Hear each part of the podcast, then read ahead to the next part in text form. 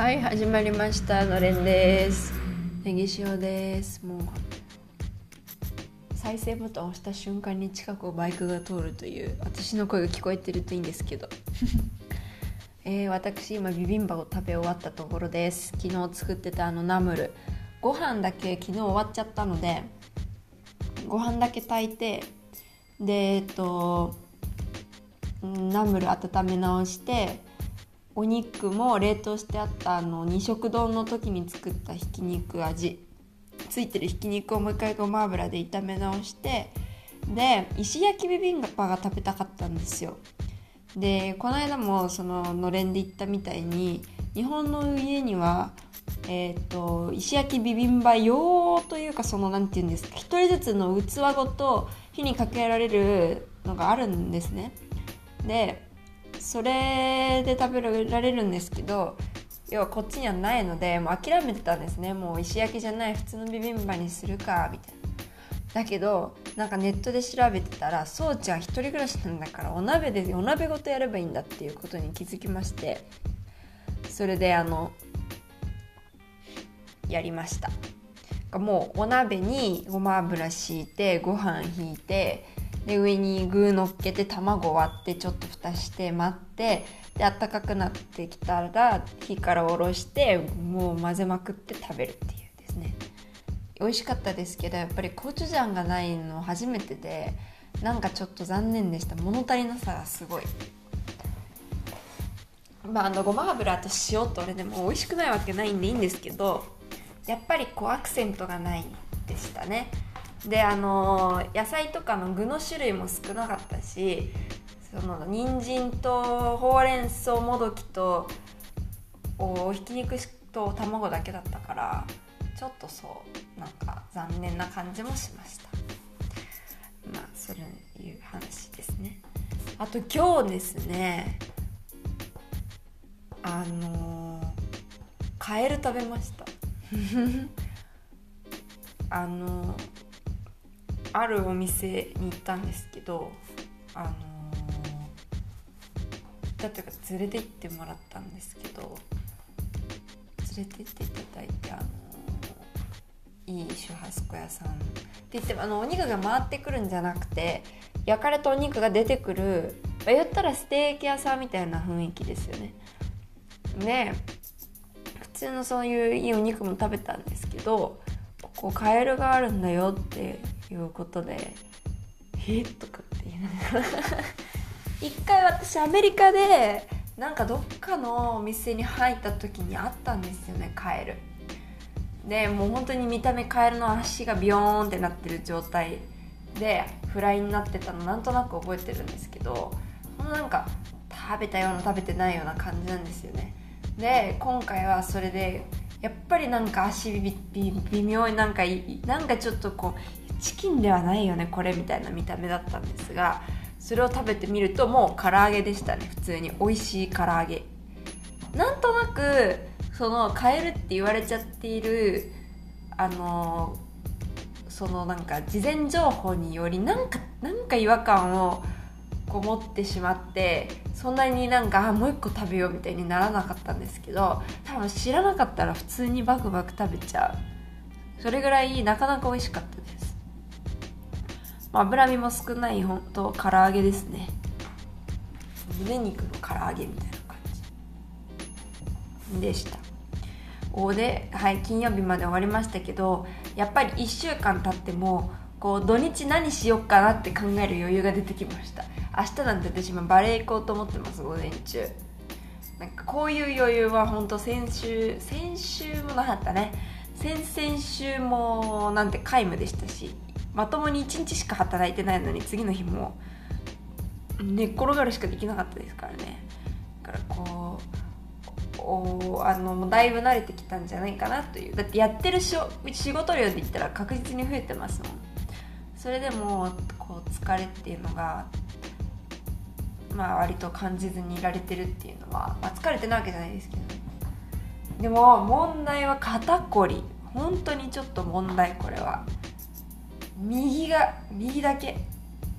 だからなんかあまりにも体を動かしてなさすぎるせいかなと思ってそれもあって明日バレエしに行こうと思ってます。もうなんか体が縮こまっちゃってるから何かしら動かして刺激を与えないとだっていうそんな感じです。1ヶ月以上ぶりですよバレエなんて。いつやったよ最後。12月に入ってからは1回もやってない。いや1回ぐらい行ったかな日本にっていうぐらいだから。えー、もう軽く1ヶ月はやってない。かほぼ2ヶ月やってないですね。はい。なのでまあそんないきなりプレイできるとは思ってませんから。リハビリですね完全に。そんな要領でいきたいと思います。あーなんかお手柔らかにって感じだわ明日。であとはまあ買い物するか。そうだよまあ、だから来週何食べるかの献立考えなきゃ。うーんそう思うと思いつかない。でも結構インスタとか漁ってるといろいろ出てくるから面白いんですよね。ただもうこっちやっぱり食材が思ったよりないからわいいなって思ってもなんかたらことかいやないないないみたいな。でもこうなんとかねできそうななんかクリームグラタンとかリゾットとかだったらちょっとやってみてもいいかななんて思います。後でちょっと調べてみよう。あともういきなり食べ物の後にごめんなさいですけど昨日それでナムル作っててふって後ろ振り返ったらゴキちゃんがいてまた出たよじーって感じ。だけどもうこっちも手慣れてきたんでやっぱり嫌ですけどとにかく食用洗剤が効くっていうことがよく分かったからもうそれを武器に戦い戦うことにしました。まあまあまあなかなか技は身につけてきたんじゃない？っていうぐらい感じで。で、まあ、そうそうそう昨日なんか長くなるからやめますって言ったテーマの話をじゃあせっかくしたのでしようと思うんですけど何かっていうと別にそんななんかこうすごい大層な話でも何でもなくてポルトガル語というかブラジルってこんな感じですよっていうそういう話ですがあのブラジルって結構こう何？日本と恋愛のあの、なんかそもそもが違うんですよなんかプロセスが。でまあほらあのもともと前からなんかあのフェスタの話とかしたことあったと思うんでか私がそんなに行かないからあんまりしないですけど初めてフェスタ行った時の衝撃は行くじゃないですかで、まあ、お酒とダンスの会だと思って行くじゃないですか友達と喋ってて私もお酒飲まないしなんかずっと柄なんか水みたいなの飲んでこうダンスもあんまり自分のなんか聞き慣れてるジャンルじゃないしっていうのでこうなんとなく乗ってる感じで友達と喋ってふって横向いたらあの壁にカップルだらけでみんなキスしてるんですよ。もうなんかちょっと見たことない風景。でなんかそういうことが起きるわけですよね。でなんかこれをフィカールっていうらしいんです。まあもちろん中にはもしかしたらもう付き合っててお付き合い長くてなんかカップルでフェスタに来てますみたいなこともあるかもしれないけどあのー、そうじゃないで別に彼氏とかも彼女とかパートナーいなくて行ってでそこで初めましての人となんかそうやってキスするとかがをフィカールっていうんですよ。でなんかあんまり聞聞かないじゃないですかそういうの日本で。であそのなんていうの？そのまあやるのかもしれないけどそのそので別にそこで例えばお互いが好きになったりお互いが気にな気になったら連絡先交換してとかってそこから発展していくこともあると思うんですけど中にはもうその時だけみたいなことも全然あってあのー、一つのフェスタでなんか何人となんかな私昨日のフェスタで何人とキスしたんだよねとかっていうこともなんか全然普通に聞くんですよ。だから本当にそのその時だけみたいなことも全然あってでそういうのをフィカールっていうんですね。で日本のいわゆるあのなんか付き合ってるはナモラールっていうのに入ると思うんですけどなんかナモラールもうちょっとしっかりしてて何て言うの？あのもうちょっと真面目からなんかフィそのナモラールの前にフィカールがあるっていう感じらしいんですよ。だから段階があるんですよなんか。で、まあ、日本語で言ったらもう付き合うじゃないですか。お互いが好きだってことが分かったらお付き合いが始まってでもうそれで彼氏彼女だと思うんですけどブラジルでは、まあ、別に例外もあるらしいんですけどね。でも基本的には日本のいわゆる普通に彼氏彼女が知ってるようななんかまあ手つないで外歩くとか、あのー、デートするみたいな、ね、いわゆる。ああいうのがまだフィカールででなんか言ったらお試し期間みたいな。でそれで実際の本当の彼氏彼女みたいなおこうなんて言うんですか過ごし方をしてでああ本当に私たちやってけそうだねってなるとナモラルに入る。なんかそういう期間が設けられるらしいんですよ。なんかもうそもそもがそのなんかピカールナモラルっていうのでなんかこう違いがあってもうこっちからするといや同じじゃんみたいなね感じなんですけどから全然例えばピカールはするけどナモラルの段階まで入らずにお別れすると付き合ったことにならないっていう別な彼氏とか彼女じゃなかったことになるんですよね。なんかなんか腑に落ちるような落ちないようななんていうか微妙なんかなんとも言えないですね。でまあそれはそれで理にかなってる部分はあるのかもしれませんけどなんかっていうのもつまりはなんか名もらるっていう段階に入るとおまあ、要はそのフィカールの時より真剣ってことになるんですよね。だから他の人と付き合っちゃいけないってそりゃそうなんですけどそのフィカールの段階は場合によっては別に何人かとフィカールしててもいいらしいんですね。でえー、っとうんあんまり感覚がちょっと分かんないけどでも何人かとフィカールしててでじゃあこの人とナモラルしますみたいにすることも別にできるらしいですよ。だからフィカールの範囲も広くてさっき言ったようなフェスタで1日だけ初めましてでキスしてさようならってなるのもフィカールだしその真剣なお付き合いになる前直前までのそのお試し期間みたいなのもフィカールに入るんです。とかなんかフィカールの定義広すぎないかっていうね。それ、うん、またそういう疑問もあるんですけど。で学ばられるってなると今度はあのー、まあこれはねアメリカとかもそうだったような気がするけどえっ、ー、ともういきなり全然なんか家族とか知ってるみたいな感じなんですね。なんか私の友達とかも結構おその友達に遊びに行くともう普通に彼氏がいるとかいてでも全然その友私の友達のお母さんもお父さんも普通に普通になんていうの？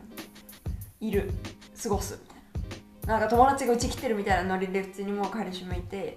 だからなんかこう何？日本のイメージですけどなんか一般的なのってなんか基本的にデートっていうとどっか出かけてってでまあお互い家はお互い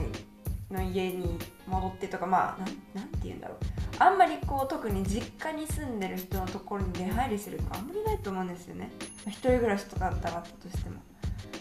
でもこっちは全然そういうのあれだからね高校生カップルとか、まあ、大学生カップルとか普通に相手の実家とかでも行って過ごすんですよね。でまあだからある意味ナモラルの段階に入るとそうやって自分たちだけの問題じゃなくなるんですよね。そのお互いの家族とかまで巻き込むじゃないですか。まあこうか。っこつきの巻き込むですけど。つまりはそのなんていうかそんなネガティブな意味じゃないですけど。そうやってこう本当に家族ぐるみでみたいになってくるから。なんかそう簡単にすぐ別れるかもしれないのにその段階に行っちゃうっていうのもまあなんかあんまりいいまあ確かによろしくはないかもしれないねっていう。だからそういう本当に自分の家族とかも紹介できる人たち人なのかなっていうのを見るフィカルっていう機関があると私は理解したんですね。でまあなんかその私がここまでいろいろ喋ってるのにはその私が言いたかったことを実はまだ言ってなくてそこにたどり着くまでなんかいろいろ前提がないとあんまりよくわかんないだろうなっていうことで今ずっと喋ってるんですけどでこの辺で何が言いたかったかっていうとその今言ったみたいに生ラールの関係になると,、えーと、お互いの家族とかは知るわけじゃないですか、まあ、兄弟とかも含めて。でそうするとあのいわゆる日本語で義理の父とか義理の母とかあの義理の妹ってまあ言ったらその自分のパートナーの兄弟パートナーのお父さんお母さんとかを指す言葉があるんですけどそれがえー、っとえー、っと例えば自分のそのパートナーのお父さんのことをソグロって言ってお母さんのことをソグラって言うんですね。で、まあ、日本語日本でそういうなんか義理の父義理の母みたいな表現する時って、まあ、基本的には結婚して私の義理の母がみたいになると思うんですけどこっちで私びっくりしたのは私の友達でまだ多分大学生ぐらいで全然普通に多分付き合ってるあの子が私の義理の母がねみたいな感じで言ってていやいや待って待って待ってあんたたち付き合ってるだけだよねみたいな感じで私もふんとかって思ったんですけど頭の中で一生懸命いや待ってよソグラはいや私あの教科書で読んだんだけど教科書に確か義理の母って書いてた気がするなみたいなめちゃめちゃ考えてで私の聞き間違いかとか思ったけど全然なんかそんなことなさそうだしなみたいな